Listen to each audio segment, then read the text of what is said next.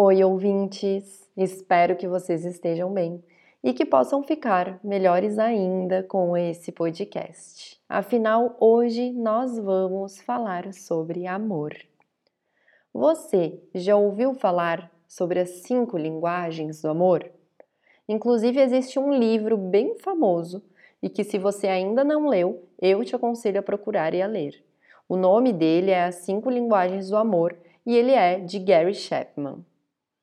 Bom, o que eu acho mais interessante quando falamos sobre demonstração de afeto e amor é que a maioria das pessoas se sentem frustradas quanto a isso. Ou elas sentem que dão muito ou que elas recebem pouco, quando as duas sensações não coexistem, né? O dou muito e recebo nada. Quem nunca?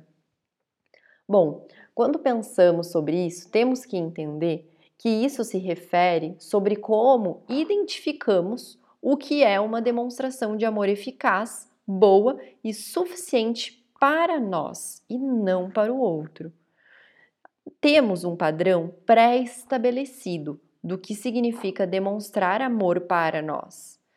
Só esquecemos que o significado que temos de demonstrar amor pode ser diferente e até bem diferente do significado que as outras pessoas dão. Afinal, nós somos diferentes, com personalidades diferentes, nós temos sonhos diferentes, criações diferentes e passamos no decorrer da vida por experiências completamente diferentes. Então, como que o que eu acredito ser uma boa demonstração de amor pode ser exatamente igual a do outro? Não é assim que isso acontece.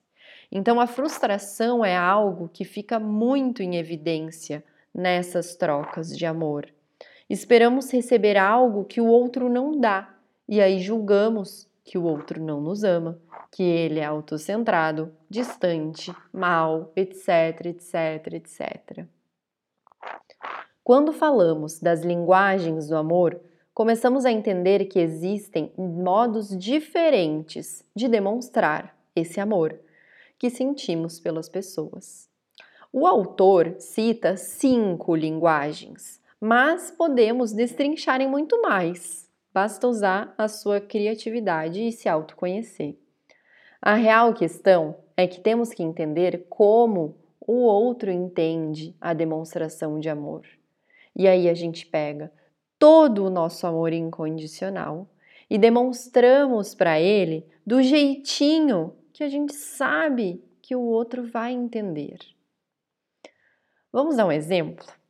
Você já tentou se comunicar com alguém de outra língua? Por exemplo, você no português e outra pessoa no chinês. Ele não sabe falar a sua língua e você não sabe falar a língua dele. Vai adiantar ficar falando, explicando algo para essa pessoa numa língua que ela não entende? Então você vai precisar, no caso, aprender chinês para se fazer ser entendido. Você não pode ficar esperando que o outro aprenda o português. Afinal, a responsabilidade da comunicação é do comunicador. Você quer demonstrar, você quer falar. Então, se faça ser compreendido, mas não fique esperando do outro esse movimento. Sobre as li cinco linguagens do amor que Gary Chapman fala, são elas: toque físico, tempo de qualidade, atos de serviço, palavras de afirmação e presentes. Então, a partir de agora, você sabe que amor é uma coisa, amor incondicional é aquele amor livre de condições. Eu amo essa pessoa, eu quero ficar por e, com ela, eu aceito ela, eu respeito ela, beleza. E como eu demonstro esse amor? Como que eu estou nutrindo isso no meu dia a dia?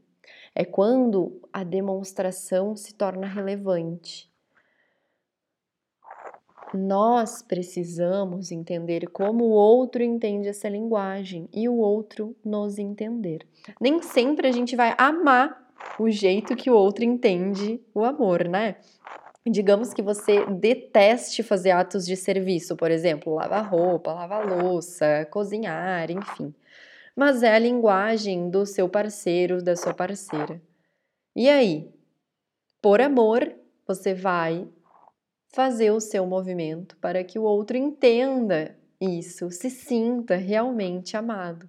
O outro se sentindo verdadeiramente amado vai ficar mais feliz, vai fazer também para você as suas demonstrações de amor e todo mundo vai seguir feliz, porque afinal amar não é só sobre nós, né? É, é amar o, a, a, gente tem o amor próprio, que isso é uma, um, um papo diferente deste, e que inclusive as cinco linguagens do amor podem ser usadas para si mesmo, mas quando falamos de outra pessoa estar envolvida, a gente tem que entender o quanto que eu estou me fazendo ser compreendido. Então converse com seu parceiro, com a sua parceira, com o seu familiar, com o seu amigo, consigo mesmo, para entender qual é essa forma de demonstrar que você pode começar a usar. Viu? Não é só com parceiro ou parceira, é com familiar, com amigo, consigo mesmo. Quando você muda, o outro muda. Né? Então, é, existe também aquele que diz, que faz e o outro nunca está satisfeito. É justamente o caso do outro não estar usando a linguagem do amor certa. Ai, eu acho que. Não.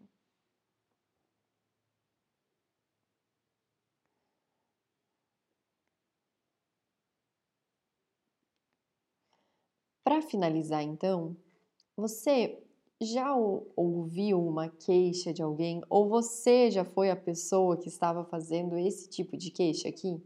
De meu Deus.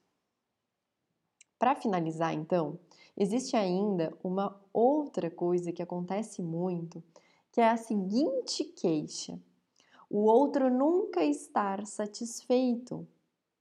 E é justamente pessoa, você sentir que você faz, faz, faz e outro não está satisfeito, que é um indicativo de que você não está usando a linguagem certa.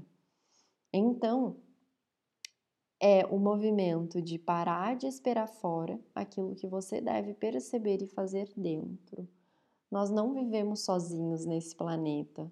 Então, nós precisamos contar um com o outro, nós precisamos ajudar uns aos outros, nós precisamos pegar a responsabilidade daquilo que nos cabe, inclusive da comunicação. E quando falamos em demonstrar amor, estamos falando sobre comunicar esse amor, levar ele para o outro. E isso pode ser feito de diversas formas. E a questão é: você está fazendo, ou você está cobrando do outro, ou você está esperando pelo outro? Não é só sobre nós, é sobre todos. Por hoje é só. Leia o livro, faça sua reflexão e comece a demonstrar o amor de diversas formas para o seu parceiro, para sua parceira, para os familiares, para os seus amigos e, inclusive, por você mesmo. Um beijo e até a próxima!